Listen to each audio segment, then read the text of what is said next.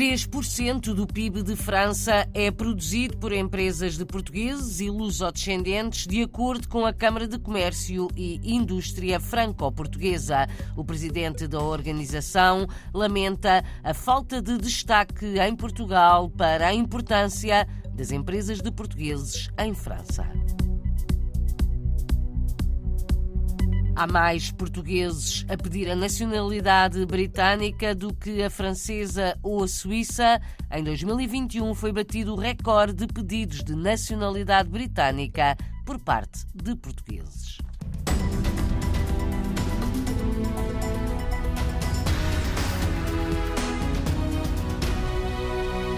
3% do produto interno bruto de França resulta da atividade de empresas de portugueses e lusodescendentes, de acordo com a Câmara Franco-Portuguesa de Comércio e Indústria. Há empresas líderes de mercado.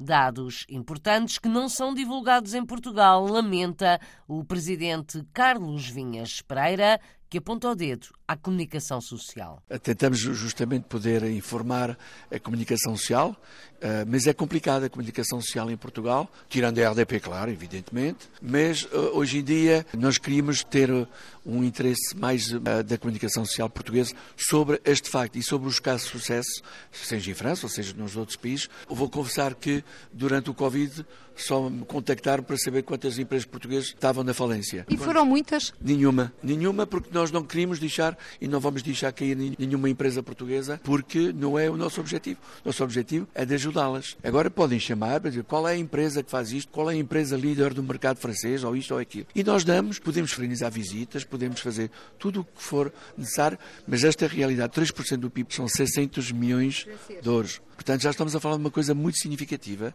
e temos empresas líderes do mercado francês à frente das empresas francesas. E isto passa como se não fosse nada. Agora, há um tipo que marca um golo de cabeça e faz as capas de todos os jornais. Isto é que não devia ser. A opinião de Carlos Vinhas Pereira considera que 2023 pode ser um ano difícil para as empresas portuguesas no mundo. Apareceram em 2022 alguns sintomas graves, que é a inflação, que é o aumento do preço da energia, que é uma guerra, e se estes três problemas não forem resolvidos rapidamente para 2023, vamos ter algumas dificuldades em termos empresarial para podermos ter o crescimento que nós queremos ter. Vamos rezar para podermos inverter a curva da inflação, para podermos parar com a guerra e também encontrar preços mais baratos para a energia. Sintomas e diagnóstico para para empresas franco-portuguesas pelo presidente da Câmara de Comércio e Indústria que junta ambos os países. Um dos objetivos da rede das câmaras de comércio portuguesas no mundo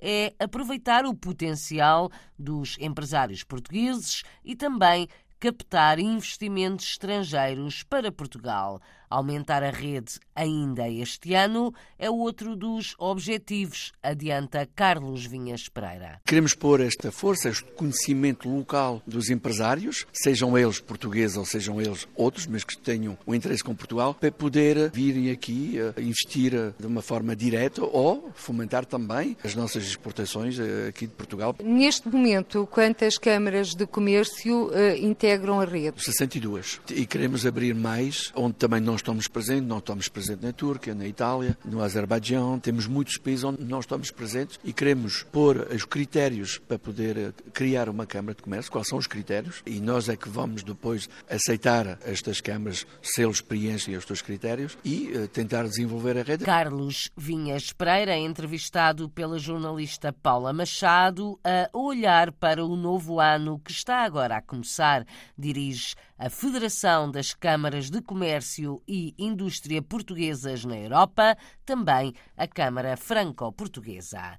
Identificar o talento português no mundo é uma das prioridades para este ano da Rede Global da Diáspora. A ideia é saber onde estão os portugueses bem-sucedidos e convocá-los para ajudar o país. A Rede Global da Diáspora aposta também em aprofundar os protocolos assinados durante os encontros de negócios que têm vindo a ser promovidos em vários países. Projetos para este ano, avançados a Paula Machado, da RDP Internacional, por Miguel Peixoto, da Rede Global da Diáspora. Aprofundar todos os protocolos. Durante os encontros de negócios vimos medidas concretas que podíamos implementar durante o ano de 2023 e é isso que nos vamos dedicar. Outra das situações é justamente a questão do talento, do mapeamento do talento é importante, eh, é uma das eh, funções que nós queremos eh, também desenvolver. Vou só dar um exemplo. Nesta última ativação onde estivemos nos Estados Unidos, a quantidade de portugueses expatriados e luso-descendentes que estão na diáspora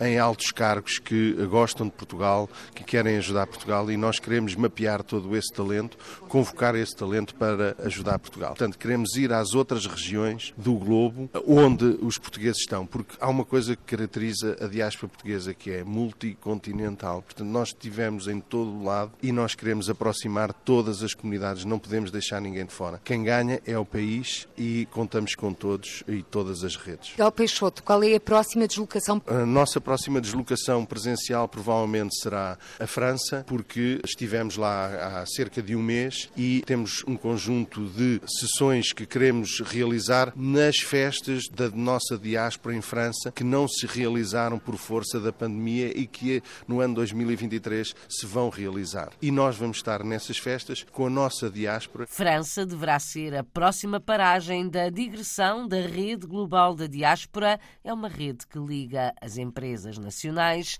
às comunidades portuguesas. Foi no Reino Unido que mais portugueses pediram a nacionalidade em 2021, mais do que em França ou na Suíça. Assim, os pedidos de nacionalidade britânica por parte de portugueses passaram à frente dos que são feitos para as nacionalidades francesa e Suíça. Os dados são do Observatório da Emigração, foram divulgados esta manhã. A tendência começou com o Brexit em 2016. Em 2021, foi batido o recorde de portugueses a pedir nacionalidade britânica. Inês Vidigal, investigadora do Observatório da Imigração, explica os dados na RDP Internacional. Em 2021, optaram pela nacionalidade britânica 2.561 portugueses, que foi o valor mais alto desde que temos dados desde 2000. Foi também o valor mais alto para todos os países aos quais temos dados em termos de aquisições de nacionalidade. Portanto, neste momento o Reino Unido ultrapassou a França e a Suíça, que eram os destinos em que mais portugueses adquiriam a nacionalidade. Os países de acolhimento de imigrantes portugueses, antes era a França e a Suíça ou os países onde os portugueses pediam mais nacionalidade, agora foram ultrapassados pelo Reino Unido, é isso? É verdade. Nestes últimos anos houve um aumento, embora com algumas variações, mas pós-Brexit houve um aumento destes pedidos. Sim, claramente o Brexit teve um efeito muito forte no pedido de nacionalidade por parte dos portugueses e não só. Só para 2016 para 2017 passou de 672 para 1234, portanto praticamente duplicou num ano e desde então tem vindo a aumentar, tirando em 2020, por questões administrativas relacionadas com o Brexit, diminuiu. Consegue perceber porque é que este número estará a aumentar? Terá a ver com receios que os cidadãos da União Europeia têm, mesmo tendo o estatuto de residente, de não ter os mesmos direitos que os britânicos? Sim, a conclusão que nós tiramos é exatamente essa é, receios induzidos pelo Brexit e pela redução dos direitos associados ao estatuto estrangeiro que daí poderão resultar. Inês Vidigal, do Observatório da Imigração, há mais portugueses a pedir a nacionalidade britânica. Números que ficam, ainda assim, muito distantes dos portugueses que têm estatuto de residente no Reino Unido, são perto de 420 mil, a maioria mais de 250 mil têm o título permanente.